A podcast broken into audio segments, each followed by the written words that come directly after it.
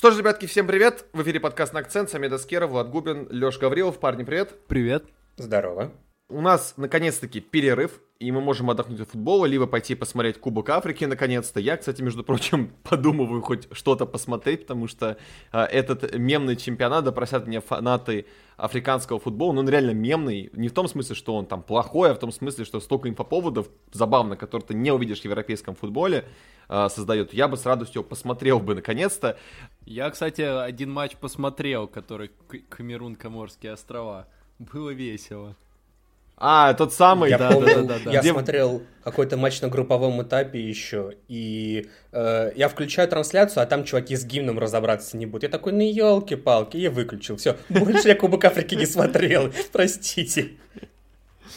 Вот так вот. Но, э, не, я, а, кстати, про вот матч с Коморскими островами, там, где вот еще, да, вот защитник вышел 170 сантиметров, да, на рамы встал? Да, да, да.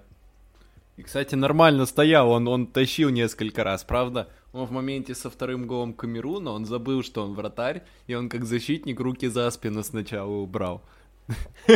Я видел, да. Но несколько хороших сейвов он ну, сделал, тем не менее. Слушайте, ну прикольно же, ну как классная история, душевная. Зато пацаны футбол играют от души. Ну да, понятно, там есть команды, которые явно, э, ну, не уровень даже, там, не знаю, условного Лихтенштейна, там, да, если бы они, там, не знаю, там, тем более команд там повыше чуть-чуть классом европейских. Но при этом все равно парни играют в футбол, видно, что играют от души, что там не заморочены какими-то сложными тактическими замыслами порой, да, просто вышли парни погонять мячик. Прикольно, чё бы нет, да, зато чемпионат Африки, зато звучит классно, да, Ты турнир знаешь, международного класса как-никак. Мне кажется, что вот э, ходят же слухи о том, что типа вот надо чемпионат мира проводить раз в два года. Мне кажется, что для поддержания хорошего настроения надо проводить каждый год чемпионат, чемпионат Африки, просто чтобы вот мы могли поржать банально. Может быть, глядишь, чему-нибудь там что-то в лучшую сторону изменится. Ну, может быть и да. Либо я вообще бы в идеале, знаете, сделал бы такую, как вот, кто там, а, Сумельто предлагал уже, кажется, сделать сборную Африки, вот там лучших 11 футболистов выпускать. Как это есть, там в МЛС такая штука была, там типа сборная МЛС, там она выступает там на всяких там товарищеских турнирах против там команд там европейских. Слушай, ты знаешь, не получится. Сделать. Мне кажется, не получится, потому что я вот не помню, это были какие-то, это, по-моему, были Олимпийские игры в Лондоне, и как они пытались, летние Олимпийские игры, и как они пытались сделать сборную Великобритании по футболу. Да, так да, Там да. скандал на скандале был, и, и ты представь, а это, ну, как бы Великобритания четыре страны, более-менее цивильные, а тут сборная Африки, да? Я, я ни на что не намекаю в плане цивильности, опять же, понятие цивильности разное у всех, но, ну, попробуйте согласовать это, я посмотрю, как там межплеменные войны начнутся, ну да, ну да. Реально, знаешь, там прям битва, как королевская битва, да, кто в живых останется. Там игра престолов курить в сторонке будет просто. Вот-вот, прям игра в кальмара какая-то будет. Да-да-да. Ну, а что, вообще прикольная фантазийная идея. В рамках какого-нибудь, знаете, международного благо... благотворительного проекта я бы на это посмотрел бы. Знаете, как бывает же там сборная актеров, там, когда выступают, там, на Уэмбли вот такая штука была, там, в рамках ООН. Было бы прикольно, между прочим. Я бы на это поглядел, когда там в одной команде Мане, Салах, не знаю, Минди... Это э, Ливерпуль Диди, называется. Там. И сборная АПЛ. Ну, там же на самом деле есть же такие очень крутые футболисты, да, причем и сейчас, не только раньше, там фигуры как э, Джош Вея, как, э, не знаю, как э, Самуэль То, Дидье Драгба, то есть там же есть мировые личности просто. А теперь еще есть и Каморы! Вперед, Каморы! Ага. Да-да-да-да-да. ну ладно, что-то мы про это африканский футбол заболтались, ну, в принципе, между прочим, чё бы нет. Если совсем скучно, нечего смотреть, ну, посмотрите вот, пожалуйста, Кубок Африки. Тут уж прикольная альтернатива. И давайте вернемся к основной теме того, что у нас вообще сейчас происходит. А в Англии происходит сейчас достаточно веселая штука под названием «Зимний перерыв», как я уже говорил. И, и, и, и у нас есть возможность наконец-таки поговорить по тем темам, по которым мы не успевали говорить в контексте там того же самого э, там борьбы за чемпионство, там за топ-4, за топ-6, там проблемы Конте, проблемы Тухеля. Но есть же поинтереснее темы, не менее веселые. Например, борьба за выживание, где на самом деле очень все неоднозначно из-за ковида у всех разное количество матчей, у кого-то 18, как у кого-то 20 вообще, то есть, да, а, поэтому картина в таблице в принципе пока еще не ясна, но вот именно там внизу, где каждое очко, прям очко важное, а, там вообще все непонятно, поэтому давайте попробуем разобраться вообще, как обстоят дела в нижней части турнирной таблицы и понять, кто очевидный фаворит на вылетание обратно в чемпионшип, кто, скорее всего, сохранит подписку и с кем вообще непонятная ситуация. Так вот, а, предлагаю начать, наверное, с Уотворда. Как вам такое предложение? Да. Учитывая, что они главные ньюсмейкеры, то в принципе... Конечно, да, конечно. И дела у них чуть ли не хуже всех. Возможно, даже хуже, чем у Бернли. Поэтому с них начать и стоит. Хорошо, Влад, давай дайте слово. А, давай по поводу Уотворда поговорим. Единственное, что давай сразу скажем, что Уотворд опять уволил тренера.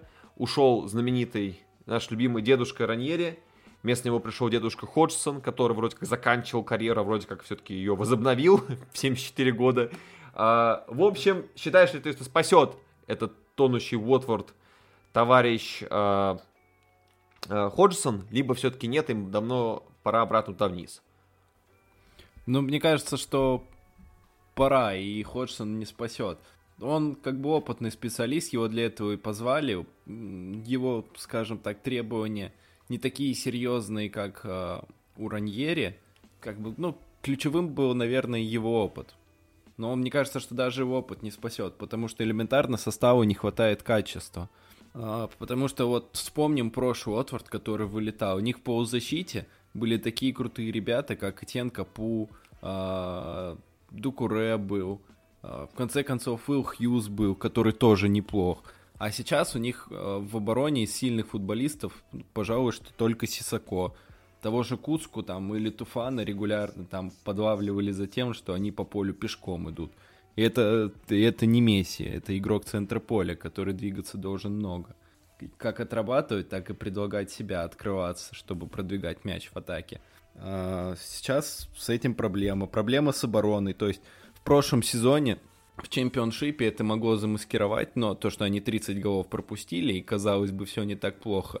Но по XG они должны были пропустить на 17 голов больше. И, из, и вот с, так, с таким составом, с не самой сильной полузащитой, да, они, по сути, купили летом из защитников только Дэнни Роуза, который тоже так себя проявляет, пока не особо надежно. Его времена давным-давно прошли. Плюс вратарская проблема.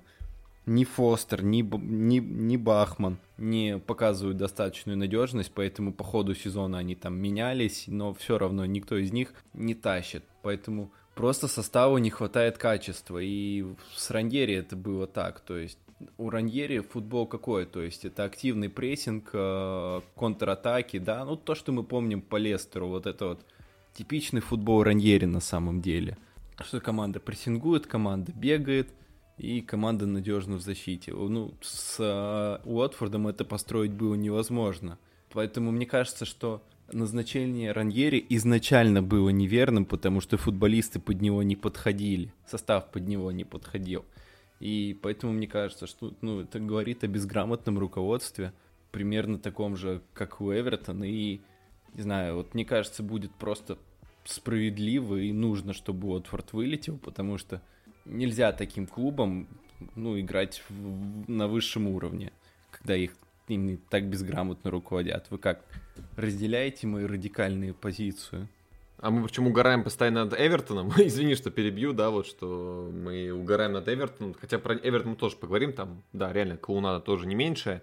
Но да, в этом плане у Эвертона хотя бы ресурсы есть, а у Уотворда и так ресурсов нет, так они еще и обсираются по жесткому, не умея вообще ничего. А, все, я все, все, что хотел, сказал. Не, ну как бы знаешь, э, Уотфорд это номинально, наверное, не самый бедный владелец, но он тоже очень и очень специфичный.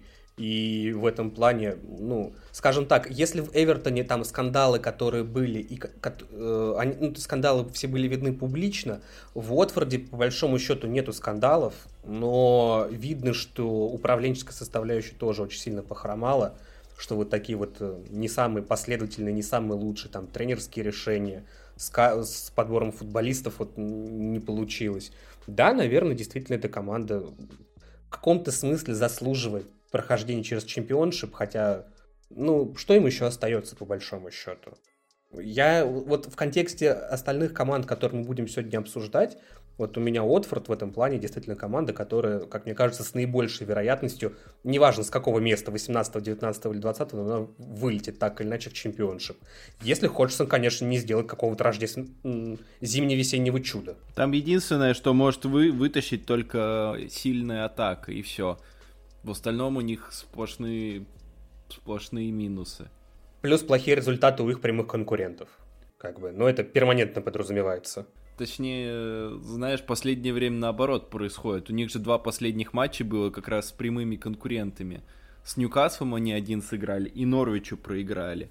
Притом Норвичу... Угу. Про... Я, кстати, матч с Ньюкаслом смотрел, вот я могу ага. сказать, и честно, Уотфорд на самом деле в матче с Ньюкаслом, вот мы, кстати, это, по-моему, в прошлом подкасте это так косвенно вот так вот затронули эту тему, я назвал эту игру бестолковой. Я вот на самом деле сейчас понимаю, что Уотфорд может играть, потому что тот же Ньюкасл, они, скажем так, когда Ньюкасл забил первый гол, Уотфорд пошел в атаку и на самом деле смотрелся, ну, наверное, на фоне Ньюкасла неплохо. Но у Ньюкасла там есть свои проблемы на этот счет, и я думаю, что мы когда вот их будем обсуждать, я думаю, вот, вот в, про эту команду мы чуть попозже еще скажем. Но Уотфорд может ситуативно выдать там хороший матч. Неплохой матч, скажем так, интересный.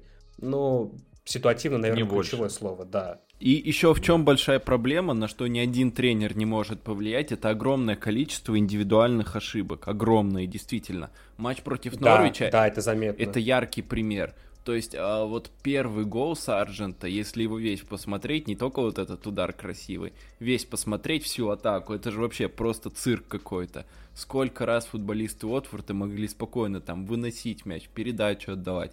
Нет, просто какие-то потери, обрезы.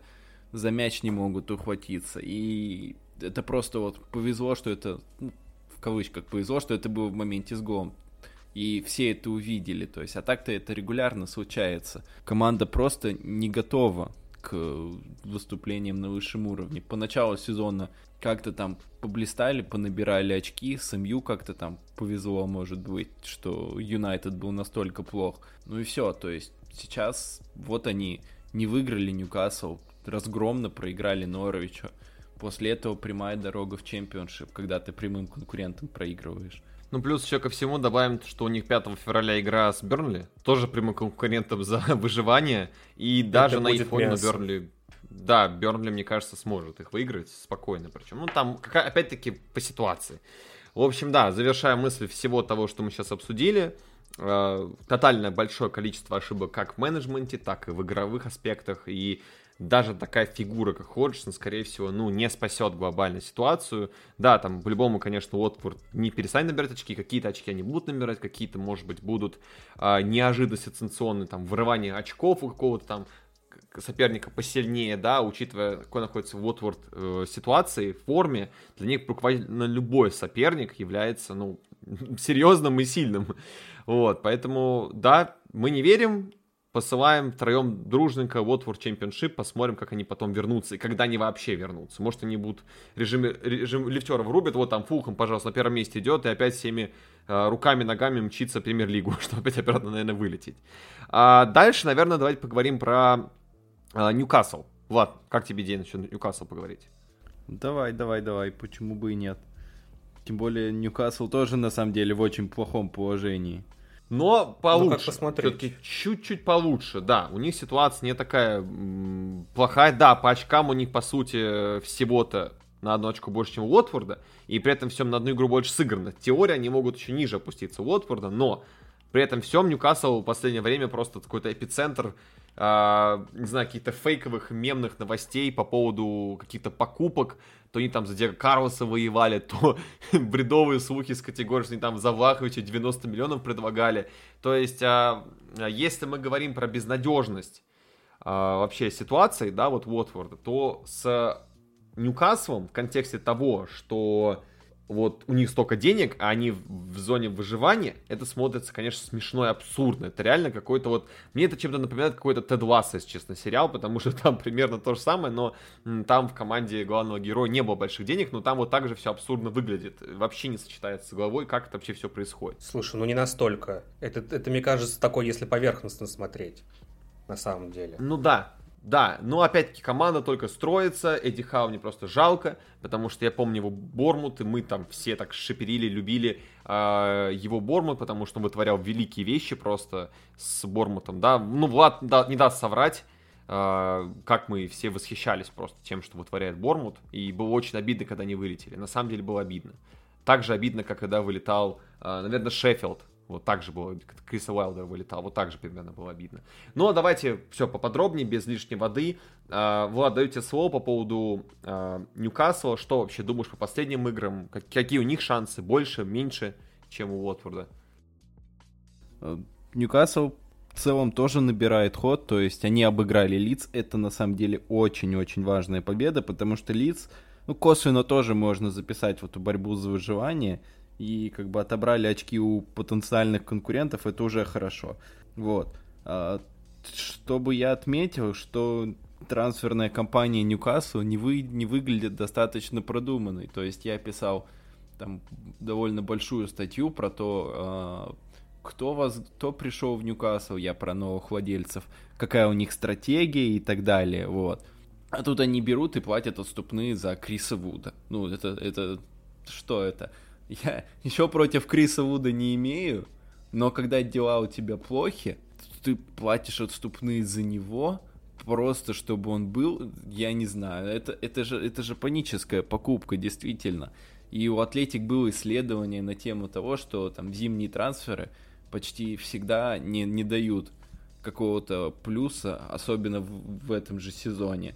А такая покупка уж тем более ничего не даст. Поэтому у меня большие сомнения насчет того, что Ньюкасл спасется, потому что состав тоже слабый, и в первую очередь в защите. Но пока куплен только Трипьер, а центральные защитники, которые так нужны, пока ни один не перешел. То есть они, может, того же Геморраеша возьмут, но а центр защиты, центр защиты, это главная проблема. Там ничего не делается, поэтому еще про игровые моменты как-то добавите меня.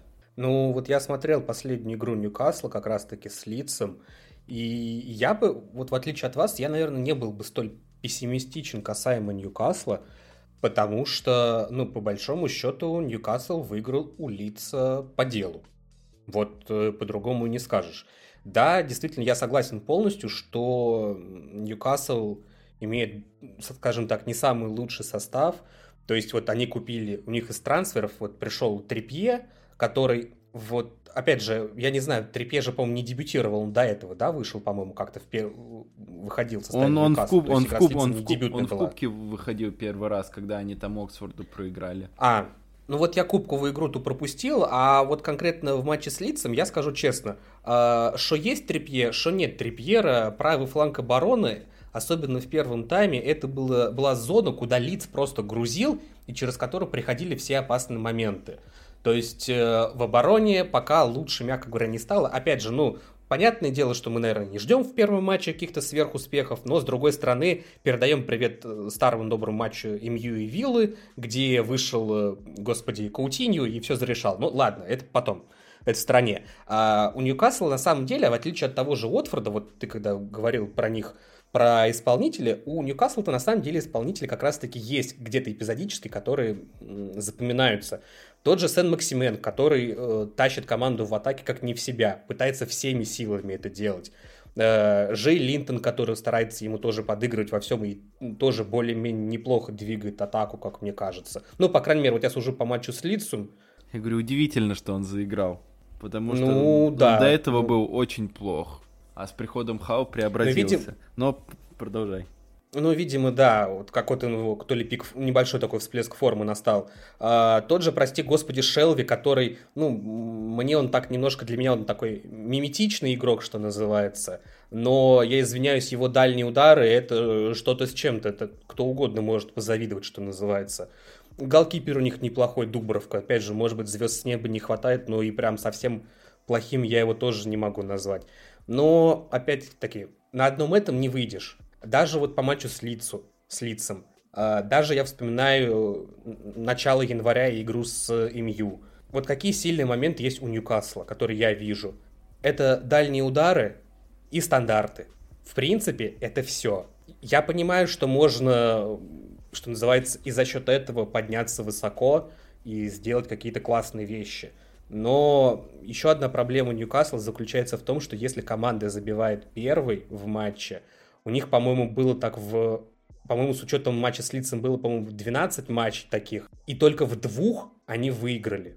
Они не могут удерживать победу. Для них это тоже колоссальная проблема. Может быть, конечно, после игры с Лицем это потихонечку будет налаживаться все, но бог его знает. В целом по игре видно, что Ньюкасл можно завозить, оборона не железная, да, тут как бы абсолютно все, я согласен. И мне кажется, на самом деле, вот это я, яркая иллюстрация, вот эта статистика к тому, что очень плохо с центром обороны. То есть при Стиве Брюсе они что они отрабатывали? Автобус они отрабатывали во многом, но так и не научились в него играть. Почему? Игроки туп... Не построили, да. Игроки тупые? Да нет, просто игрока... игроки недостаточно хорошие. То есть, ну, просто класса не хватает. Это яркая иллюстрация. Несмотря на то, что это привычная им манера, они так играть не умеют. Поэтому нужны покупки.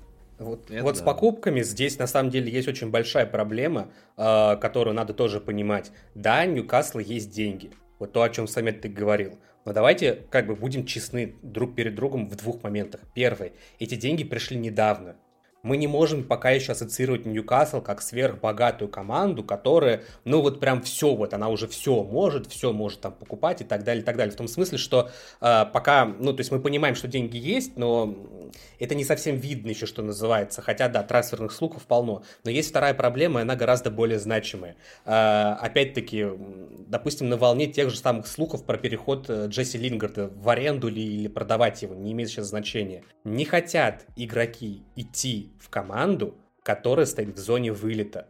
Потому что они сейчас подпишут долгосрочный контракт, и хрен потом они уйдут из чемпионшипа куда бы то ни было еще. Они себя свяжут по рукам и ногам. И в этом плане, э, ну, купили они Трипье, хорошо, чувак рискнул 30 лет, ему, видимо, терять нечего. Купили они Вуду, ему, по-моему, 31. Тоже, как бы, ему что Бернли, где да, у него не да, получилось да, да, вообще да. заиграть. Да, что Ньюкасл, в общем-то. И вот, ну, я смотрел на игру Вуда в матче с Лицем. Вы мне, конечно, простите, но он свою фамилию оправдывает как никто другой. Опять же, простите. Я понимаю, что, ну, ну, не в форме человек пока еще, но у него были опасные моменты, но пока вот, правда, фамилию он свою оправдывает в большей степени, чем надежды, связанные с его приходом, назовем это так. И поэтому Ньюкасл, да, надо закупаться, да, там, может быть, надо брать в аренду, да, большое количество слухов, да, они могут заплатить большие бабки, и Ньюкаслу еще будут как бы и по оверпрайсу всех предлагать, тоже еще один момент. Но никто туда не пойдет в здравом уме и в твердой памяти, что называется. И это печально для Ньюкасла. Но, еще раз говорю, в последних матчах мне Ньюкасл более-менее нравится. И вот я бы, на самом деле, их не списывал со счетов. Мне кажется, что они вполне могут сохранить место в АПЛ, но попахать придется, дай боже. А, вы знаете, у меня такая мысля для вас появилась, ну, не сейчас абсолютно, но в целом вообще просто на будущее, на размышление. На самом деле, возможно, для Ньюкасла даже лучше будет вылететь. Я объясню почему. Потому что, во-первых, владельцы клуба не заточены на какой-то быстрый доход. Мы это все прекрасно понимаем, что их траты окупятся в лучшем случае только лет через 10. Это все прекрасно понимают, и шейхи, и вообще все-все-все, в том числе фанаты. А, во-вторых, учитывая, какая в клубе большая проблема вообще на всех уровнях, то есть и с составом, и с менеджментом, для того, чтобы построить какую-либо структуру, инфраструктуру, да, а, в любом клубе требуется много времени, то, про что вы говорили. А, и вот вспоминая слова Влада, э, или Леш, ты, кажется, сказал про то, что, ну, вообще зимнее трансферное окно не самое эффективное, продуктивное для клубов, да, то есть... Это, это Влад только, говорил, чтобы, да. Да, вот чтобы залатать какие-то дыры, а, тут как бы если как раз Ньюкасл сейчас начнет направо-налево всех скупать по оверпрайсу, и потом из этого ничего не выйдет, то это как раз будет провал. И как раз таки будет выглядеть тем, что владельцам просто вот делать нефиг, они расшвыриваются бабками. Возможно, как раз таки уход в чемпионшип, где меньше внимания, где, ну, понятное дело, только Ньюкасл вылетает чемпионшип, от них вообще все радары улетают, про них будут очень редко вспоминать, только там те, кто прям какие-то заядлые фанаты вообще всего английского футбола и сами фанаты Ньюкасла будут про него вспоминать в глобальном смысле слова, да, ну, есть там еще команда сыграть какой-нибудь там Кубки Англии против какой-нибудь команды из Премьер-лиги. Но, возможно, если ты заточен на выстраивание какой-то структуры, как раз таки, мне кажется, меньше внимания для этого нужно и больше сконцентрироваться на деле. Поэтому, если даже они вылетят и вот те трансферы, которые сейчас у них пришли люди, Трипьер, Вуд, понятное дело, что они глобально погода не изменит, а, никто им футболистов продавать не будет, футболисты идти не захотят. А, возможно, да, это единственное решение ситуации, потому что в чемпионшипе можно спокойно пол состава выкинуть, пол состава скупить. Другое дело, что какой футболист перспективный, хороший, там, да, там, из, даже из серии А, там, или из, не знаю, там, из Ла Лиги захочет, допустим, да, перейти. Навряд ли. Только Сегунда, серия Б. Вот такие футболисты, да, могут и перейти. Даже за хорошую зарплату, да, там, да, там Ньюкасл, если будет продвигать свой проект, то они добьются результата, но рассчитан то, что вот им надо крови с носу выживать, чтобы вот обязательно что-то пошло в гору, ну, я не думаю. Да, там не заработают они на телеправах там бешеных бабок, как сейчас зарабатывают другие клубы АПЛ, там 100 с лишним миллионов фунтов за сезон, там, да. Ну, не заработают. И не думаю, что владельцам шейхам как-то, ну, это очень важно. Ну, пофиг, ну, не заработают они еще одни, там, 100 миллионов. Пофиг, вообще пофиг. А, сейчас это очень перспективный проект, то, о чем говорили, когда клуб покупали, да, и вот как раз-таки Влад тоже про эту статью писал. Обязательно подпишитесь на Донутс, а, почитайте статейку. А, я про то, что, возможно, это неплохо. И не надо вот так пытаться гущать краски. Да, понятное дело, для фанатов Ньюкасла это большой удар. И их не задобришь просто тем, что у нас проект на десятилетие, мы там make Newcastle great again. Понятное дело, что, ну, экспрессивные болельщики это не схавают, да какие-то, может, мудрые аналитики, да, скажут, ну, ничего страшного, есть там годы впереди, все будет. Но вот моя мысль такова. Я считаю, что ничего в этом плохого не будет. Как-то так. В отличие от Уотфорда, по крайней мере, у них есть потенциал финансовый, чтобы а, в дальнейшие сезоны, да, там они вернутся через годик, допустим, в премьер-лигу, но уже с другими футболистами, с другой парадигмой, с другими там целями. При этом, если они сохранят Эдди Хау, конечно же. Я не хочу, чтобы он уходил. Я хочу, чтобы он работал и развивался, как молодой специалист. Вот и все. Интересная мысль. Есть что дополнить? Интересная мысль, то есть... Ну, ну да, нестандартная, начать, нестандартная, начать, согласен. Начать совсем сначала, ну почему бы и нет. Но на самом деле для, для шейха и, ну, для а, принца, если будет, если правильнее говорить, и в целом для Судовской Аравии этот вылет э, будет очень плохим моментом. Почему? Потому что во многом покупка была сделана ради престижа. То есть то, что у Катара есть ПСЖ, а у нас, а у нас ничего нет. Вот будет свой Ньюкасл, сейчас мы его сделаем. И то, что Ньюкасл вылетит, с одной стороны, да, ты правильно говоришь, и они не рассчитывают на моментальный успех, но им будет очень обидно. Поэтому, видишь, они сейчас пытаются судорожно, судорожно купить футболистов, кого-то там. Тут то, тот же Вуд, ну, яркий ну, пример. Да. Ну да ладно. Вуд всех спасет предлагаю проговорить, поговорить дальше про тех, кого Вуд спасать не будет, кто будет спасаться без него. И у кого ситуация сейчас, как мне кажется, Давай. получше. Мне кажется, что это Эвертон. Ой, э, Эвертон нет, я извиняюсь, поспешил. Эвертон это вообще... Смешно. Мне кажется, что Норвич сейчас удивительно. Помните, как в самом начале сезона вот Норвич чем проигрывал, и мы думали, что все, ну, все понятно. Все ясно. Я их обсирал жестко. Я помню, что называл их прям вот этим... Э, я помню точно какой-то был подкаст, где я прям называл их... Э, если мне надо описать одним словом, э, что значит лифтер в английском футболе, я бы сказал вот Норвич. Смотрите на Норвич. Э, вот вам отличный пример лифтера. Посмотрите последний сезон и все поймете. Как-то так. Я их про это говорил. И вот, они выдают два очень хороших матча. Они обыгрывают сначала Эвертон, потом Уотфорд. Они обыгрывают двух конкурентов – и выходят из зоны вылета. Да, там у Ньюкасла, Уотфорда и Бернли матчи в запасе, потенциально Норвич по потерянным очкам сейчас последний, но я не думаю, что все эти команды будут так прям массово набирать очки. Норвич сильно прибавил вот эти два матча. Да, они были против команд из нижней части таблицы, но Дин Смит наконец нашел то, что нужно. Какое-то время прошло на адаптацию, на поиски. Сейчас а, две игры он э, играл по 4-4-2, то есть он понял, что в команде недостаточно хороших игроков в центр поля, поэтому нужно как можно меньше э, футболистов туда ставить, то есть ну, два центральных полузащитника нормально, это уже не тройка, вот, потому что действительно центр поля у Норвича был плох. Сейчас схема поменялась, и конкретно на центральных полузащитниках – а, завязаны чуть меньше и ну, выходят там только сильнейшие. Вот, поэтому это уже плюс. Ну и а, самое главное то, что у Норвича на самом деле мы про это не говорили, но у Норвича было постоянно куча травм. И мы на это не обращали внимания, потому что Норвич ну, последний идет, да и это Норвич, что на них смотреть, но у них было куча травм. А сейчас у них вернулся, наконец, плюс-минус оптимальный состав. Там, да, нету еще Крула, Там, например, а, Гилмур и Норман тоже сейчас, они в составе, тоже варианты в полузащиту. Но, тем не менее, сейчас состав более-менее неплохой. Рашица, наконец, вернулся. Это очень много дает в плане креатива. То есть он больше всех сейчас в Норвиче создает. А, нападающие все сейчас в строю, то есть Пуки, Айда и Сарджант. Тоже здорово.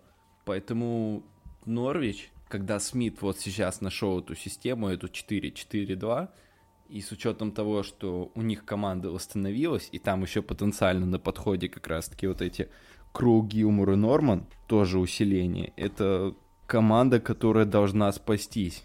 Могли себе такое представить вот после там первых 10-15 туров, что мы будем так про Норвич говорить?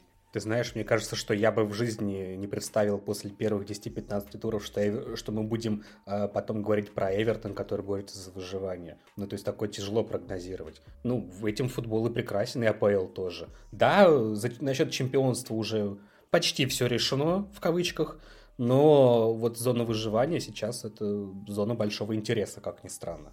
Вот, кстати, про Норвич. Ну, плюс еще я добавил то, что, а, ну, вот говоря чисто визуально, вот просто подкрепляя слова Влада по поводу тактически, визуально даже Норвич выглядит увереннее. Вот банальная абсолютно аргументация, понимаю, но визуальнее, просто вот ты смотришь на эту игру, я помню их старые игры там, да, при Фарке, и какой там трэш творился просто невероятный, то есть ты смотришь, такой думаешь, ну как будто бы вот реально команда из середины чемпионшипа вышла играть, то есть их матчи напоминали матчи Кубка Англии, там, не знаю, а, одной там 128 вот реально настолько было все плохо, сейчас реально что-то похожее на команду Дин Смит сделал. Если он эту команду спасет по итогам сезона, я больше могу сказать, что ну, ему можно памятник вставить Норвича, потому что ну, это просто невероятнейший человек будет. Вот. Э, ну, у меня, в принципе, я не могу ничего много сказать про Норвич, это вот я просто дополняю вот чисто свое визуальное предпочтение. Вот, что они молодцы. Я в них, я в них даже немножко поверил. Хотя, опять-таки, шансов не очень много. Влад про это сказал по потерянным очкам.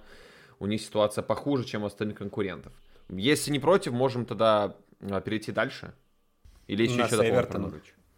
Да, давайте говорим про Эвертон, у которого вот как раз-таки все очень плохо. А, плохо в плане того, что мы говорили а, как раз-таки про вот Уотфорд, про непонятное решение руководства, про Ньюкасл, невероятное решение руководства, но Эвертон стал последние недели, наверное, да, вот после увольнения Бенитеса стал вот таким как раз-таки ньюсмейкером с точки зрения именно вот а, вообще решений тренерских, а, решений руководства. А, я просто до сих пор поражаюсь этой историей про... Я вот сегодня как раз-таки очень много материалов читал про Эвертон именно внутриковых, то есть не из какие-то там журналисты, а именно фанаты Эвертона, что пишут в Твиттере. И вот эту, не знаю, видели вот картинку или нет про эту акцию, которую... У меня вылетела фамилия этого тренера с головы, который вот Галатсарай возглавлял, если не ошибаюсь. А, или Венербахче возглавлял. Венербахче, да, специалист. Витер Перейра. Вот, да, Перейра, вот, вспомнил, что настолько уже не понимают эти решения руководства фаната, что там а, на стадионе сделали граффити, что Перейра out, Лэмпорт in потому что, ну, они смотрят статистику, а за что его вообще звать, какие у него вообще заслуги, и чем он хорош. А, и Эвертон действительно поражает меня тем, что а, мы не привыкли видеть Эвертон так низко, вы про это уже много раз говорили, вот в последних подкастах тем более. Матч как раз-таки последний с Астон был прям таким, вот знаете, иллюстрацией вообще всей этой ситуации, потому что вышел Дин играть, и Дин сыграл очень даже неплохо, на мой таки, опять-таки, взгляд да, учитывая, что он вот, вот прям буквально перешел, буквально сразу начал играть за Виллу. Uh, и я даже не верю, что Лэмпорт, учитывая который, Лэмпорт, который не пошел в Норвич, Лэмпорт, который год сидит без работы, который сам сказал открытую, да, вот журнали, через журналистов, что он будет искать проект, который а, был бы интересен и для него, и была какая-то перспектива. Я не верю, что этот Лэмпорт придет вот в этот умирающий, непонятно, абсолютно хаотичный Эвертон и что-то там сделает, потому что uh, учитывая какой, пер, какая-то персона, учитывая, что как он вел себя в дерби, как он вел себя в Челси, мне кажется, это будет таким провалом. Вот честно. Хотя очень много писали журналисты про то, что Лэмпорт вот этот год, как после увольнения, посвятил изучению новых материалов. Он, вы, наверное, слышали, да, что большой фанат Гасперини стал, а, стал изучать подробно, как играет Аталанта. Но вот, э, Влад, как ты думаешь, ну, просто предположим ситуацию, такая абсолютно сейчас какая-то... сейчас рассуждение на уровне какой-то фанфиков, да, какие-то там школьных э, комментов, но опять-таки, э, представь себе, вот приходит Лэмпорт, который такой, так, я преисполнился в познании, я хочу ставить футбол Гасперини в Эвертоне. Он сможет это сделать в Эвертоне или нет? А начнем с того, что у Эвертона элементарно футболистов для этого нет. А не Диня. Диня продали, который идеально бы в эту систему встраивался. Если честно, про Миколенко ничего сказать не могу. Про Паттерсона, который там сидел на лавке в Рейнджерс, я тоже ничего сказать не могу. Коуман старый, а больше у них фланговых защитников-то и нет. Ну, есть и Воби, который может там поиграть, но он тоже плох.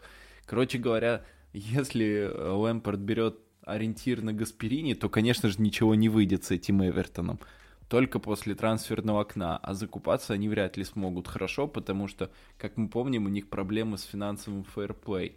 Может быть, я, если честно, не готов точно сказать, не разбирался в их отчетности, может быть, следующим летом они себе уже могут позволить покупки, но тем не менее, они неспроста там покупали всяких Таунсендов и Греев, потому что просто денег не, не могли тратить, вот просто не могли чтобы их никак не оштрафовали, там, не наказали, не сняли очки и так далее, там. Вот. Поэтому в этом плане ничего не выйдет. Другое дело, что Лэмпорт, как минимум, на фоне кандидатуры Перейры, а сейчас, как пишет пресса, рассматриваются две кандидатуры. Лэмпорт это просто вот просто бог какой-то, не знаю. Потому что Перейра а, насколько я помню, ни в одном клубе больше двух лет не задерживался. А тренирует он а, года где-то с, ну, с 11-12, как-то так. То есть вы понимаете, да? А, ни разу не тренировал в топ-5 лигах. А, с Фенербахче, вот последний клуб был уволен меньше, чем за год. До этого в Китае работал. И знаете, что самое ужасное? Mm-hmm. А, самое ужасное то, что он вот буквально недавно, а, ну, то есть подкаст выйдет уже завтра, и для наших слушателей, возможно, уже будет какое-то решение руководства, но буквально недавно он дал интервью на Sky Sports по поводу своего собеседования в Эвертоне. И это самое ужасное, потому что это... Да, он дал интервью, ему позвонили, он описал, как это все было, какие у него планы, как он хочет играть говорит, ну я, наверное, а можешь понравился. подробнее рассказать, Влад, если не трудно? Я просто не видел эту новость, честно. Думаю, и многие я слушатели... это вот, это вот буквально только что было, то есть прям совсем свежак. Короче говоря, в Sky Sports позвонили э, Витору Перейре, и ну, он рассказывал, э, как проходило собеседование с, э, то есть там, с кем он общался, э, там, как давно на него вышли, там, что-то что в этом роде. Вот, он говорит то, что я там собираюсь играть в футбол с э, через владение мяча, там прессинг, а вот это все, и ты думаешь, ну да, Эвертон, это ж про владение мяча нынешний, да, они ж, та, там же прям идеальный подбор футболистов для этого.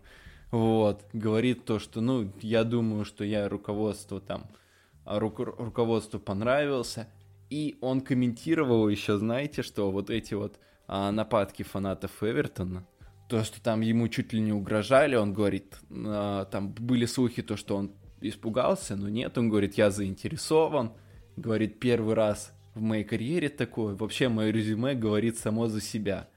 И ты смотришь на его резюме, думаешь, ну да, она говорит сама за себя. ты тут долго не задержишься. знаешь, мне кажется, это прозвучало, что он хочет раз на раз выйти просто с болельщиками Эвертона. А судя Если по всему, не согласен, так выйди раз на раз, да. Так, в интернет своих пиши. Так еще в чем, в чем, а, в чем суть?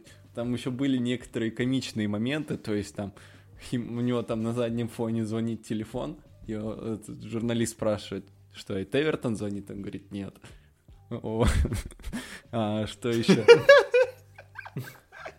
Еще... Это напоминает, знаешь, это такое, типа, типичное собеседование на работу, знаешь, типа, э, я представляю, если он сидит такой, знаешь, такой в галстуке, такой все дела, э, и, и в кем вы себя видите через пять лет, да? А, как вам наша компания, да? Какую зарплату вы хотите, да? Знаете ли про свои обязанности? Вот такой вот. И он прям, знаешь, так в уши жестко ссал, такой, типа, да я футбольный менеджере, пацаны, в топ там чемпионство в АПЛ брал, не знаю, там Ноттингем Форест, там, чуваки, я не знаю, там, да у меня там, я не знаю, там, мой лучший друг это Жозе Мауриньо или Йози Марина. Йози Марина, да. Да-да-да, то есть там жестко в уши насал руководству, типа, там же такие же дурачки сидят, да, вот они друг друга нашли, короче. Блин, это так смешно. Так еще, еще, Знаешь, еще, Самет, ага. договорю еще немного там. Он же еще вылетал один раз, то есть фанаты Эвертона говорят то, что там, а, ну да, его резюме говорит за себя, он один раз был в ситуации, как у нас, и тогда вылетел. Он а, Мюнхен 1860 60 тренировал, они играли во второй Бундеслиге, и он вылетел в третью Бундеслигу. Его спросили, почему так вышло, он сказал, ну, у клуба не было денег. Так вот, вылетел он чисто, чисто вот по очкам, чисто игровые причины. Они просто проиграли матчи. Он, а, не то, что он сказал, то есть там имелось в виду не то, что там были какие-то там а, недостаток трансферов или что-то такое, то есть просто он имел в виду, что по финансовому положению просто клуб, а, ну, короче, как я понял, а, он намекал на ситуацию, как с Дерби Каунти сейчас. Но там такого не было. Клуб вылетел чисто по игровым причинам, то есть, ну, звучало как отмазка какая-то. В целом, это, я не знаю, что это. Либо его, его то есть, Эвертон сейчас жестко использует, просто чтобы вот этого а, Перейру разрекламировать на весь мир. То есть, вот он уже начал говорить, там вот, рекламирует себя, и если его не возьмут Эвертон, то другие обратят на него внимание.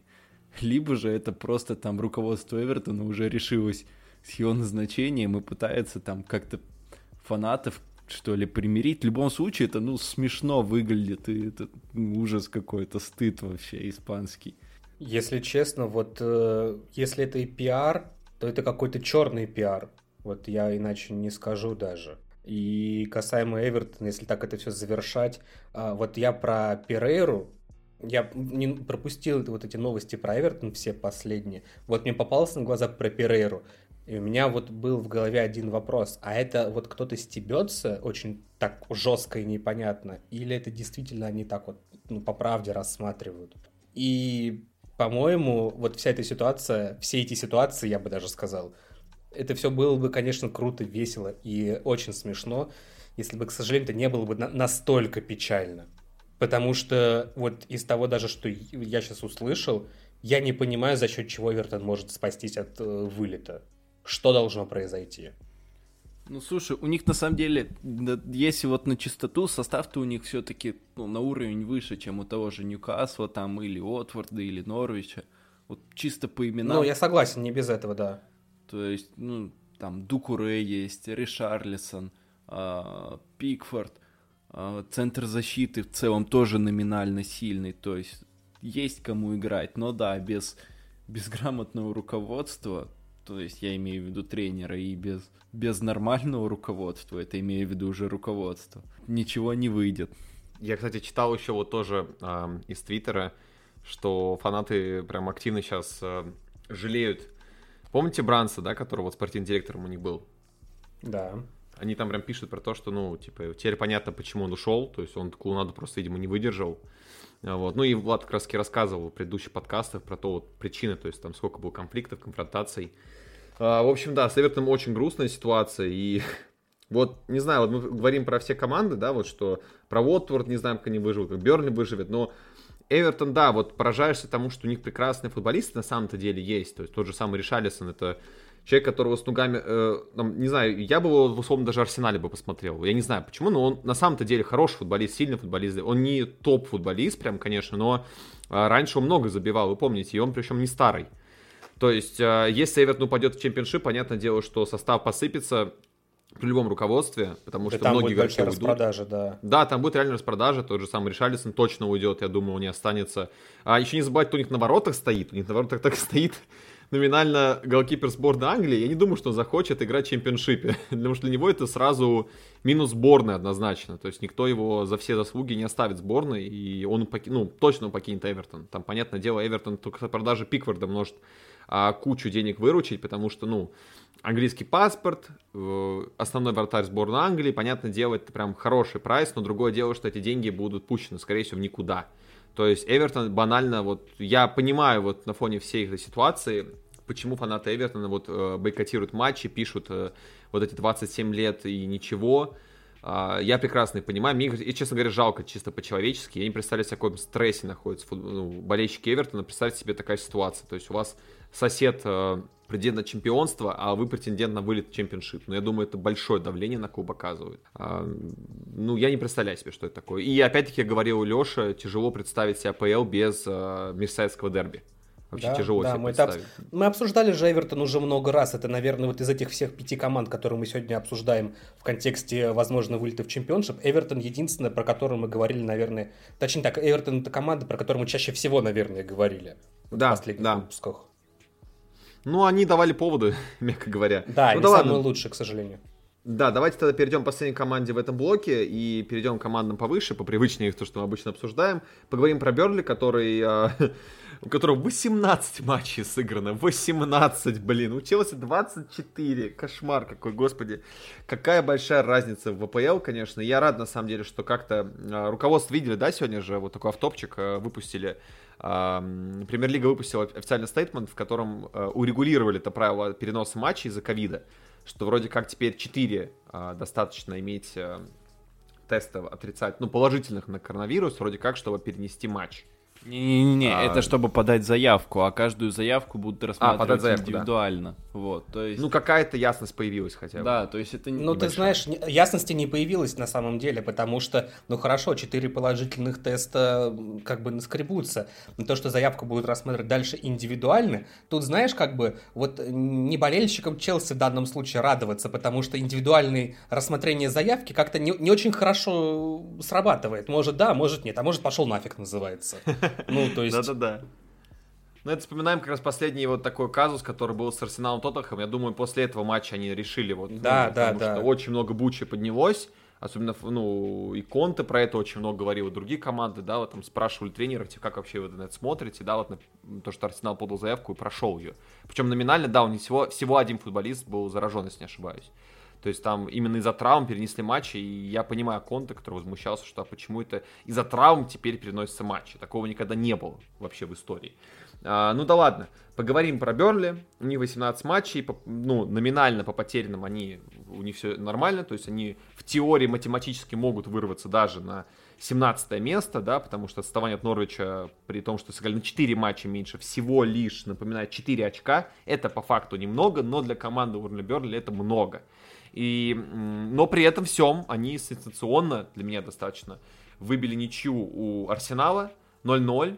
Вау, браво, если честно. И давайте поподробнее поговорим про Бернли, потом перейдем уже к Арсеналу и там командам повыше. А, Влад, как тебе под...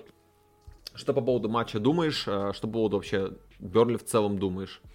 Слушай, я всегда был твердо уверен, а, что Бернли спасется, потому что Шон Дайч на самом деле вводят какие-то новые интересные элементы в игру. То есть застоя какого-то нет. Хотя игроков новых почти нет, это минус. Но в игровом плане он постепенно, постепенно команду развивает. Я всегда думал, что вот, ну, временно, временно.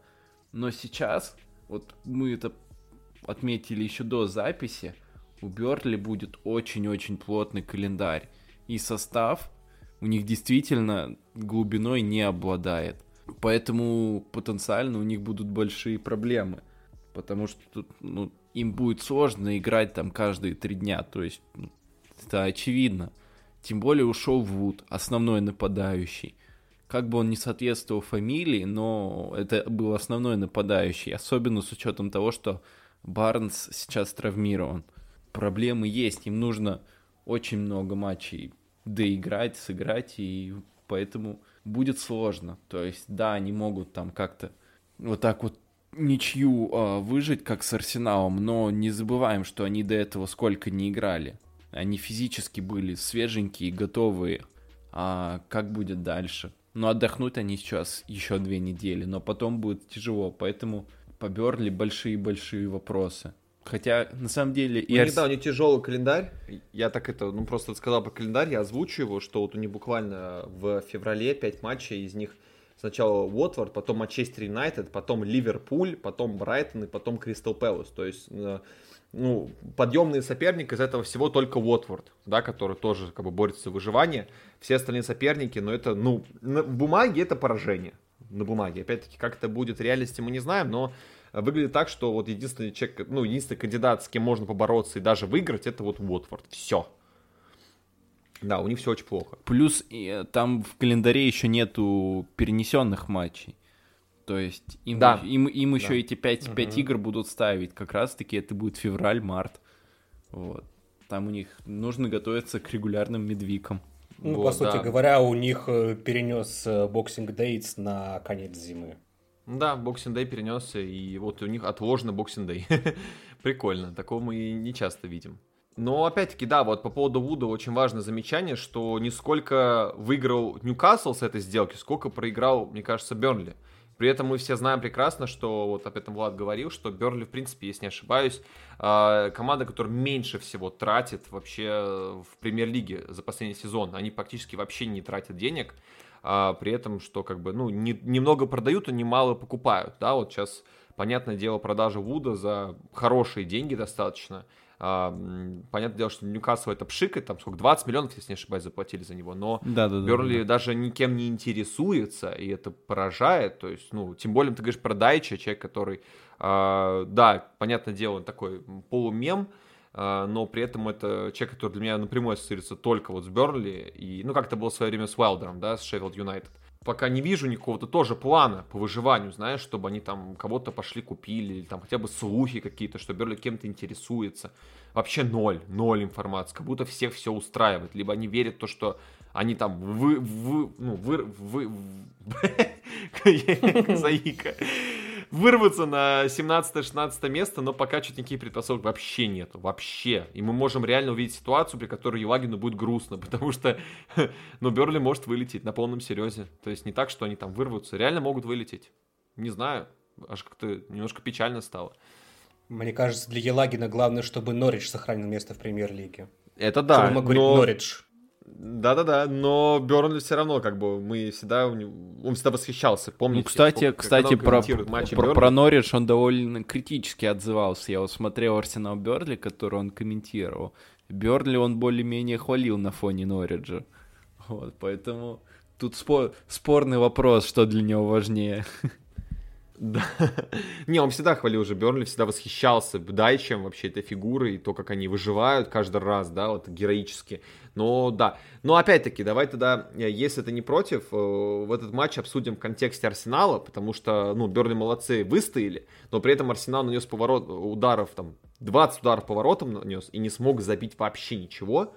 А, и при этом всем у них сейчас за январь уже который завершается, по сути, да, все, уже игры больше не будет, можем говорить про это. Не за январь всего один забитый гол, у них красных карточек больше, чем забитых мячей. В три раза, в три раза больше.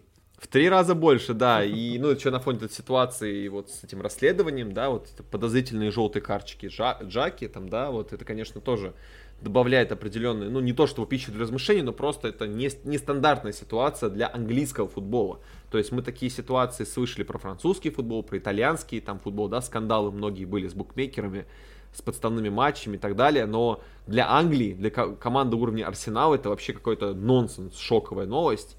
А, ну да ладно, обсудим давай не желтые карточки, давай все-таки обсудим их реализацию, потому что она их подводит. А, и у меня вопрос такой. Да, нападающий им вроде как все-таки нужен, как мне кажется. А, пытались купить Влаховича, не получилось. Влахович решил остаться в Италии. Там ему, видимо, погодка поприятней, да, он переберется в Ювентус вроде как, кажется, подтвердили уже. А, и нападающих все нет и нет. С Бумьянгом ситуация, понятное дело, скорее всего, не разрулится. И Бумьянг покинет клуб, как только сможет. А вот что делать Артете? Как решать проблему с реализацией? Видишь ли ты в этом что-то глобальное? Либо это просто какая-то временная трудность? Так, если это было ко мне, то я считаю, что это пока временная трудность. Потому что, а, у всех команды бывают свои спады, и мне кажется, у Арсенала сейчас как раз-таки период небольшого спада, временного потому что команда, по сути, первый сезон начала сыгрываться, нормально играть, поэтому ничего страшного в этом нет. А, плюс команде пришлось перестраиваться последние матчи. Травмы, там, болезни, отъезды на Кубок Африки и так далее. Из-за этого команде пришлось перестраиваться, и последние две игры, если не ошибаюсь, ну, не, по-моему, две. Да, Артета выходил всего с одним номинальным опорником, а Смитроу и Эдегор а, были в, не совсем в привычной для себя роли. Они играли а, чуть ниже, ну и брали на себя чуть больше оборонительных обязанностей. А, с одной стороны, казалось бы, плюс-минус центр поля, как бы, ну, делает то же, что привык, но все равно а, для такой молодой команды это может быть стресс перестроения. И действительно, это был своего рода стресс, потому что, ну, не привыкли канониры так играть, и были некоторые сложности с этим. А, если мы берем матч против Берли, а, да, ты сказал то, что 20 ударов, но сколько из этих ударов были качественными? То есть э, Арсенал... Створ 5 по статистике. Да, а, то есть, видишь, да, большая часть молоко. А, плюс Берли на самом деле очень хорошо старался сдерживать, да. А, Арсенал все равно свои шансы находил, но по-настоящему качественных шансов было не так много. Поэтому э, кризис, даже не кризис, просто небольшой спад временный. И ничего страшного, доиграют они этот сезон с Ликазетом, проблем не будет, с Ликазетом Инкетия. Вот, а дальше нужно кого-то покупать, это безусловно, потому что Ликазет тоже, наверное, уйдет, Кетия, наверное, уйдет, Абамиянг, наверное, уйдет, и кто там останется. Да и в любом случае нужно, если ты хочешь быть в числе лучших, нужно постоянно покупать лучших. Поэтому, конечно, нужно искать. Ну да. Ну, за Холланда может побороться. Почему нет? Теоретически, да, я бы, возможно. Я бы, знаете, хотел бы так эту вставочку сделать, что в ситуации с, с Бамиянгом действительно, наверное, э, такой идиотский, смешной, но, наверное, самый справедливый размен был бы это поменять Бамиянга на Дембеле из Барселоны. Два чувака в одинаковой ситуации. Ну вот пускай как бы это перейдут в. Они идеально подходят друг к другу. В кавычках. Его в одну случае. команду запихнуть и позвать Челемину, и вообще будет просто команда главных тусовщиков вообще на планете, потому что да, эта ситуация с Бумьянгом на Кубке Африки, это, конечно, очень, это очень смешно, с одной стороны, с другой стороны, ты понимаешь, насколько футболист деграднул в этом плане, что, ну, я не знаю, что с ним произошло. Может быть, а, фанаты Арсенала, пожалуйста, пишите в комментариях, э, если, ну, вам, скорее, ситуация подробнее известна, да, вообще вся хронология событий, но из того, что я видел, ну, это прям какой-то новый Дели Али, Uh, ну, прям такая, не то, что реинкарнация, это просто, ну, прям клон Дели Али какого-то, не знаю, там, Росса Баркли, Дэнни Тринквотера, то есть вот э, очень странно. Человек реально поплыл, ну, просто кукуха у него пошла куда-то вообще не туда. Uh, не знаю, для меня это очень странно, учитывая, что ты капитан Арсенала, и ты как бы на большой зарплате, а у тебя такие вот приколы возникают. Бывший капитан. Ну, бывший, понятное дело, бывший капитан, но все-таки, ну, по прошлым сезонам однозначно один из лидеров Арсенала вот так вот резко поплыл.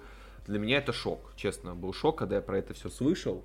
А, но мне про Арсенал добавить нечего. Я единственное, что вот да, считаю, что им нужен кровь из носа нападающий. А, и кто будет, пока непонятно, потому что вот они боролись за Влаховича и, пожалуйста, эту борьбу проиграли. Новых слухов больше нет. По крайней мере, я не видел. Я хотел секундочку добавить, что если действительно будет этот сумасшедший обмен, то, мне кажется, Дембеле стоит посоветоваться с Абу Диаби, как там условия этого в лазарете. Стоит ли переходить, нет? И исходя из этого принимать решение. Ну хорошо, так, давайте тогда перейдем сейчас к э, таким более хайповым темам, э, последним, наверное, на сегодня, двум.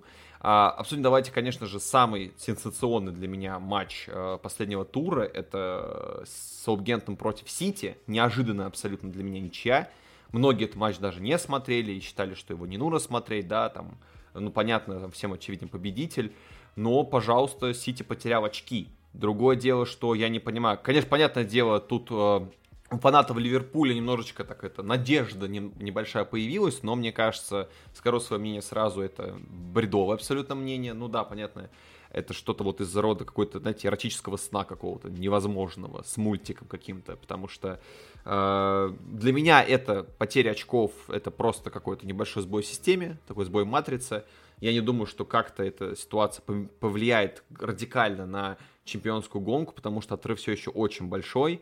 А, но, опять-таки, это факт, что у команды Хазелькютера получилось добрать очки у Пепа Гвардиолы. Он прервал 12-матчевую серию подряд побед.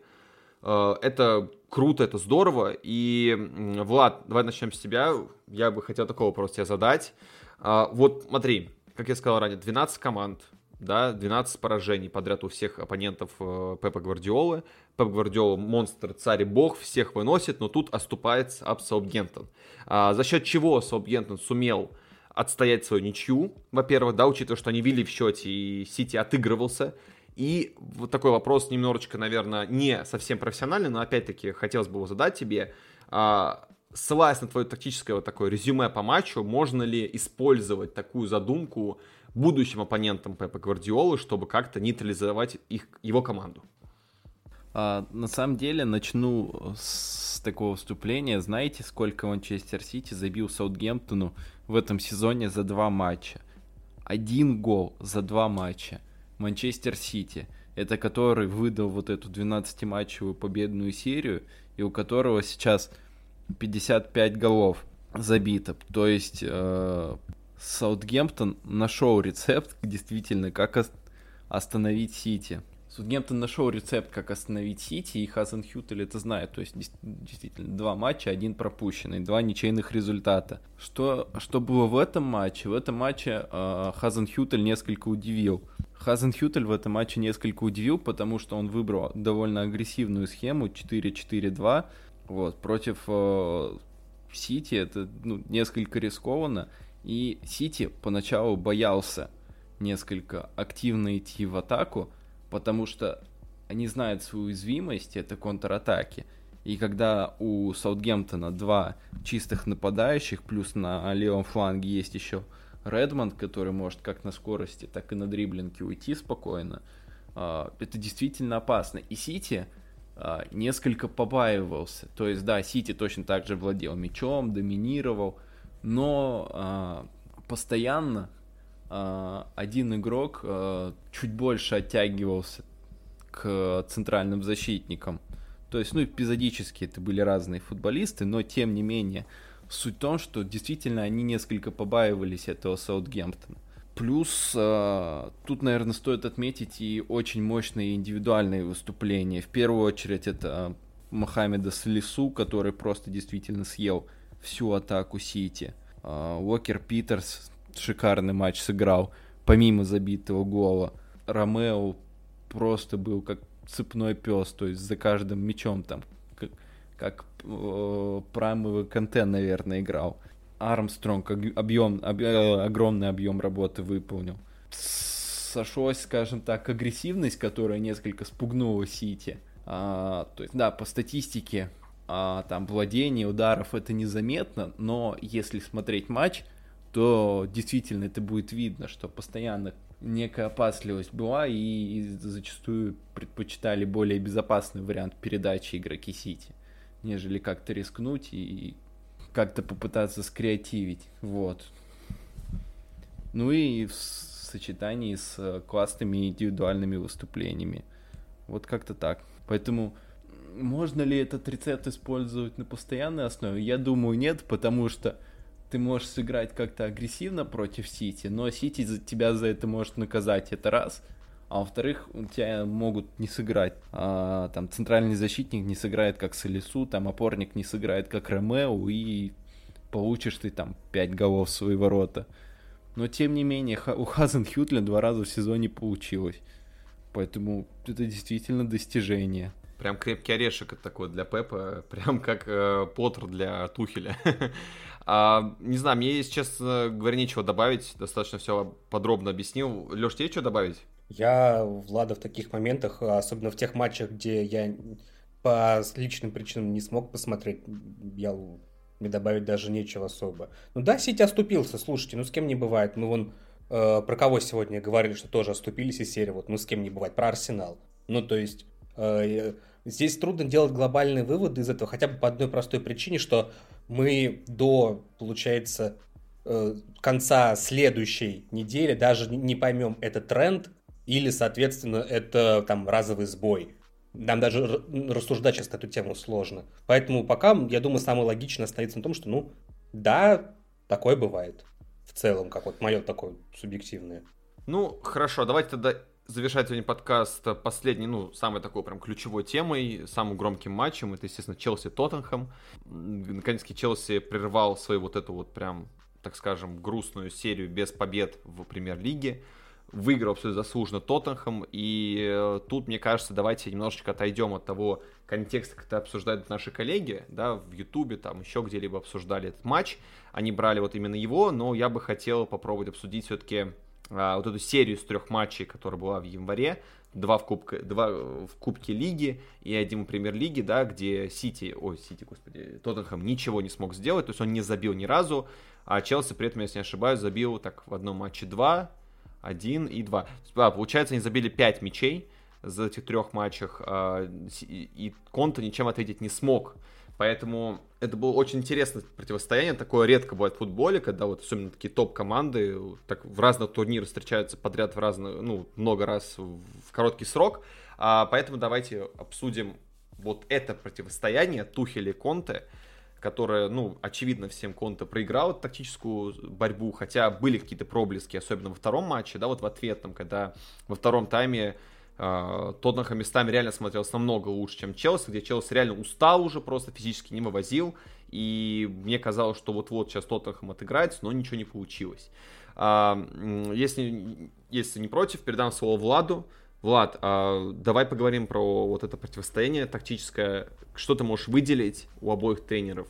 У кого что-то лучше получилось, у кого что-то хуже получилось? Для меня главный вывод это тот, что я очень хочу чтобы Конта остался и чтобы ему дали достаточно денег, достаточно ресурсов, чтобы он работал дальше. Потому что по трем матчам тактическое противостояние развивалось очень интересно. То есть, да, первый матч а, в Кубке Лиги, я прям по порядку пройдусь кратенько. Конта выпускает привычную 3-4-3, Тухель выпускает а, 3-5-2, которая перестраивается временами в 4-2-2-2, а, то есть для чего он это делает? А, для того, чтобы в центре поля у него было а, чаще всего три футболиста, чтобы именно за счет контроля в центре поля переиграть Тоттенхэм. И это получилось. По ходу игры Конте перестроился, но не сработало. То есть вот первый тактический ход, Тухель переиграл Конте. А, идем дальше, следующий матч Кубка Лиги. Тут тоже довольно интересно. Тут Конте а, выпускает трех игроков центр поля.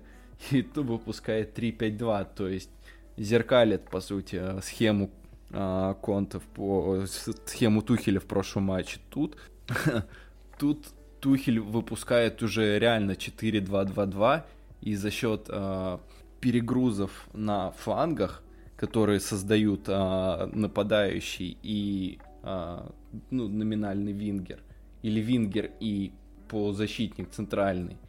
То есть он переигрывает действительно Конте. Конте, Конте идет дальше, третий матч. А Конте уже выпускает 4-4-2.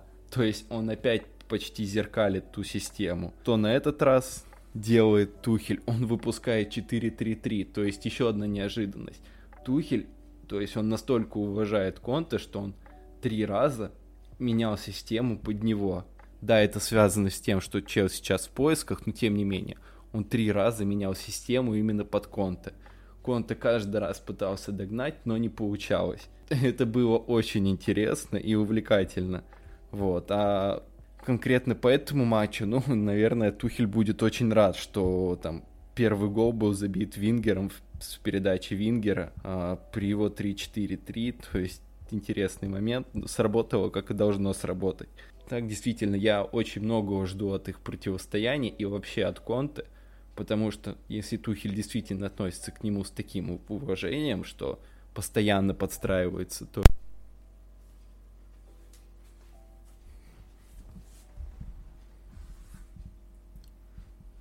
Ага.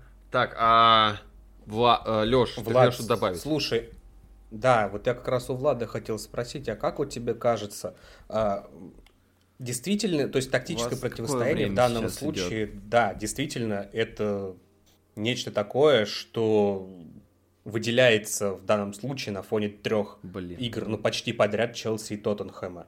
Но да, вот 31, я, насколько плохо сейчас. помню прошлые матчи, но вот эту игру я смотрел. И у меня в связи с этим вопрос. Вот как мне показалось, да, там, тактические подстроения, все это хорошо, но Тоттенхэм банально не вышел на поле. И, соответственно, как в данной ситуации, то есть действительно ли имели так, какие-то смыслы вот по тактике в данном случае? Да, действительно. Сейчас а, дело еще не только в том, что Тухель тактически все время, скажем так, был на мысль впереди, но и дело в том, что действительно у Конта просто состав заметно слабее. То есть, если мы берем последний матч на флангах при 4-4-2 на флангах в атаке выходили Сосиньон и Дуэрти, то есть которые как бы в первую очередь защитники, а не игроки атаки. То есть это самый яркий пример.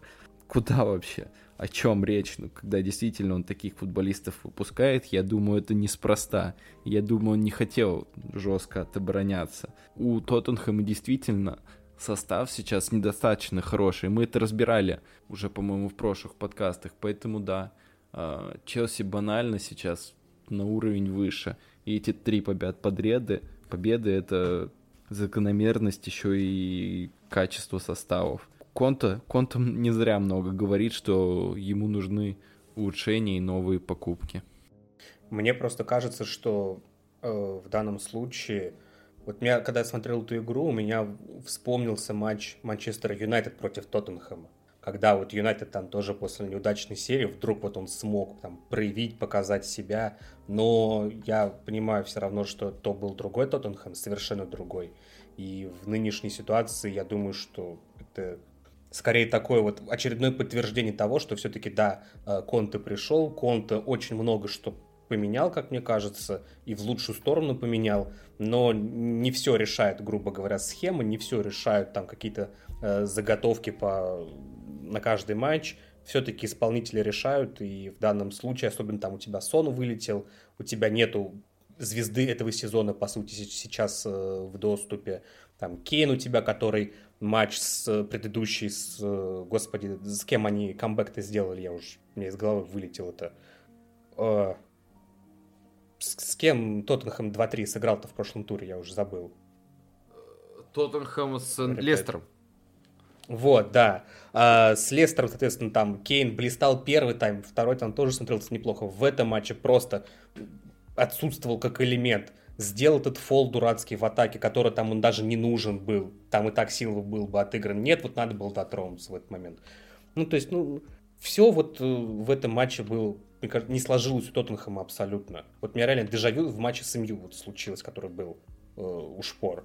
Но, вер... но сейчас верится, скажем так, в более позитивную судьбу Тоттенхэма больше. Но опять-таки вопрос, а что по трансферам, что называется. Потому что пока что-то что-то как-то не очень. Троуре должны купить, ну и все, что пока... А, они еще хотят... Да, а... про Троуре и Хиля хотят в аренду а... дать. Центрального полузащитника из э, Фиорентины, марокканца. А, Амрабата? Да, да, да, да, да.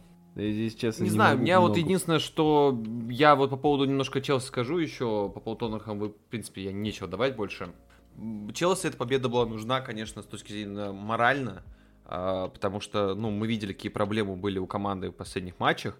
И да, я вот скажу эту вещь, что морально для команды было важно победить в этом матче.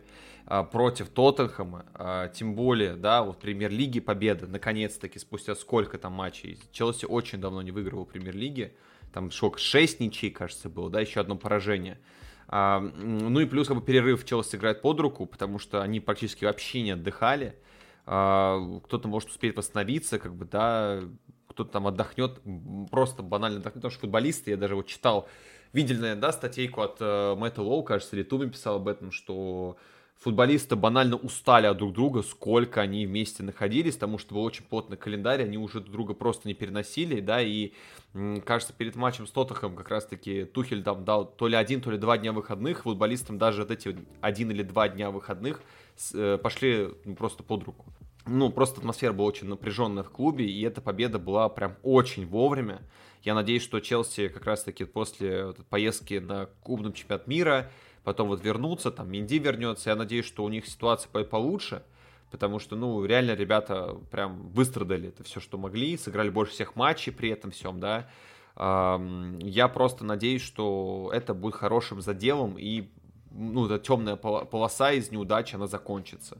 Очень на это надеюсь. Вот. Э, а по поводу трансферов, кстати, вот по поводу Челси интересно, что ситуация с Эмертоном ничем не закончилась, э, что было, кстати, вполне очевидно. Э, и вроде как никаких слухов не будет. И вот тут, конечно, дилемма интересная, потому что, с одной стороны, да, у Челси много проблемных позиций, особенно это вот Рали, понятное дело, да, что, ну, с тем объемом футболистов, кто сейчас есть, тяжело играть, учитывая, что Чилвелл вообще может вернуться к концу 22 года, да, что он пропустит, считай, ну, грубо говоря, еще сезон с лишним, да, э, и никого не покупают, и при этом всем, вот интересно, с одной стороны кажется, что руководство Челси как будто бы вот не понимает Тухеля, вот ему нужно футболист, никого не подписывают, с другой стороны вспоминаем о том, о чем мы говорили в начале подкаста, да, что зимнее трансферное окно не самое лучшее время для каких-то эффективных покупок, да, которые реально спасут ситуацию, и видим, что Челси как будто просто не хочет э, лохануться, как будто не хочет кого-то посадить на зарплату, еще одного футболиста, который не факт, что хорошо заиграет. Да, поэтому уже были слухи про Эмерсона, э, хотели взять э, в аренду Диня, в аренду хотели взять Деста, но вроде как пока вообще ничего нету. И с одной стороны кажется, что это правильно, с другой стороны понимаю, что ну как Тухель должен все это делать, я не знаю, потому что впереди опять будет напряженный календарь, поездка вот в Дубай, да, на клубный чемпионат мира, потом вернуться обратно, там будет понятное дело, что не самые тяжелые матчи, но при этом еще вот Влад про это подчеркивал, что а, там, кажется, опять-таки, то ли один, то ли два матча перенесены, вот с Арсеналом матч точно, да, перенесен, а Брайтон как раз-таки вот перенесли, заранее сыграли.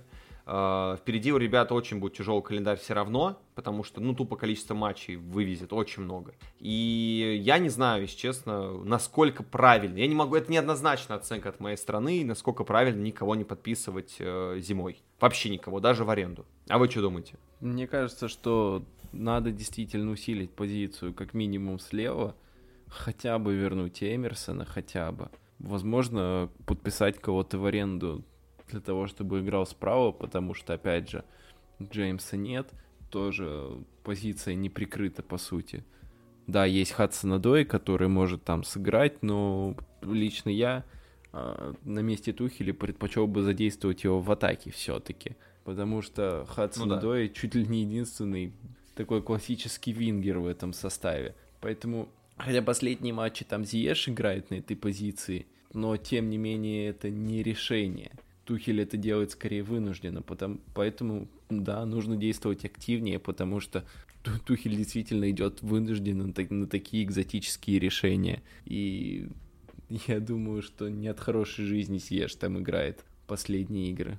Но при этом ему повезло, но при этом мы видим, что Зиеш один из немногих, кто тащит в последнее время Челси, учитывая, что для меня большой вопрос, да, все-таки почему вот так на абсолютных пофигах относится Тухель к тому, чтобы посадить Лукаку на лавку. А, здесь я, конечно, вспоминаю старые истории про то, что давление руководства, дорогой игрок. Возможно, это так и есть, учитывая, что Тухель вообще не вступает в конфронтацию с руководством. Он прям, прям вот вообще во всех вопросах только за. Uh, ну, то есть не упускает Хаверса с Вернером, то есть вот, хотя футболисты могут играть, но он все-таки наигрывает вот uh, Лукаку Зиешем, и Зиеш при этом всем последних матчах был выручалочкой, палочкой-выручалочкой, возможно, именно потому, что он поставил в ту схему, в которой ему комфортнее играть. То есть он его не пытался под себя подстроить, возможно, как раз-таки дав игроку свободу и дав ему ту позицию, на которой он обычно играл, Зиеш начал вот эти чудеса вытворять. Потому что, ну, Зиеша поэтому уже и брали в Челси, потому что он ну, король этих бешеных передач, вот эти сумасшедшие удары с левой, филигранные пасы, кроссы, да, ну вот мы это и видим. То есть, с одной стороны, да, вот знаешь, это, это ответ на вопрос, что любой кризис, с одной стороны, это новые возможности, да, что вот, пожалуйста, а, кучу проблем, нет хорошей жизни, как ты сказал правильно, Тухель так играет, но с другой стороны, дает возможность футболистам некоторым, да, раскрыться и показать себя. Но другим это играет, конечно, не под руку. Таким, как Хаверс и Вернер, которые сидят на лавке. И слухи про то, что кто-то из футболистов в атаке недоволен своим положением, это не Лукаку, э, ну да, имеет место быть, поэтому как-то так. То есть э, у Челси все очень неоднозначно. Я уже даже не... Давайте не будем обсуждать ситуацию с контрактами Рюдигера, Кристенсена там и Аспеликуэта, потому что много раз это мусолили. Я последний раз очень много про это говорил. И новой информации не появилось, да, там были какие-то слухи про то, что вроде как там вот-вот уже Барселона там будет активно переманивать Аспеликуэту, там вроде как решилось, там есть какие-то проблески надежды на Рюдигера, но и опять-таки я не считаю, что там какие-то есть реальные хорошие инфоповоды для обсуждения, никакой, короче, ничего не поменялось. Но вот позиция латералей никак не укрепляется, и ну, не знаю. Это пока что, я не знаю, не готов загадывать, но у меня пока пессимистичный настрой на этот счет. Не знаю, как у вас, ну, у Влада я понял, Леш, не знаю, как у тебя лично, но вот у меня вот так. Не знаю, в любом, если уж как бы завершать тему с матчем, то опять-таки Челси молодцы, Челси сделали все ровно так, как нужно было. А что касается трансферов и контрактов, ну, если не было новой информации, что ты сейчас будешь себе эти старые раны бороздить, что называется? Ну да. Э, если будет информация, то будем уже это обсуждать, а слухи и прочее. Понимаешь, Барселона это как Ньюкасл сейчас, вокруг них тоже ходит огромное количество слухов и хороших, и не очень хороших, и там ну, да. амбиций много, амбиций на Холланда, а бюджет там, я извиняюсь, на Головина в лучшем случае. И то не факт, что на Головина хватит. Поэтому, ну, что тут обсуждать? Будут какие-то конкретные слухи, то будем уже... Ну, не конкретные слухи, а будут что-то более предметное, то будем обсуждать. Вон, славьте, господи, Марсиаль в Испанию уехал, все, пускай отдыхает там, восстанавливает Ну, это мы в следующий раз обсудим, да, уже, к сожалению, времени не хватает. Да, не будем сегодня Индию трогать. Да, да, да, не будем, давай, я, твои раны не будем скрывать, да.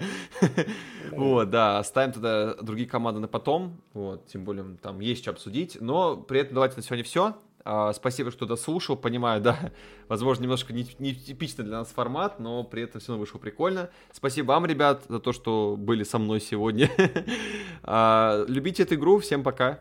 Всем пока. Не забывайте ставить оценки на YouTube и в iTunes. Вот-вот, правильно, правильно. Подписывайтесь везде. Все, всем пока, хороших выходных.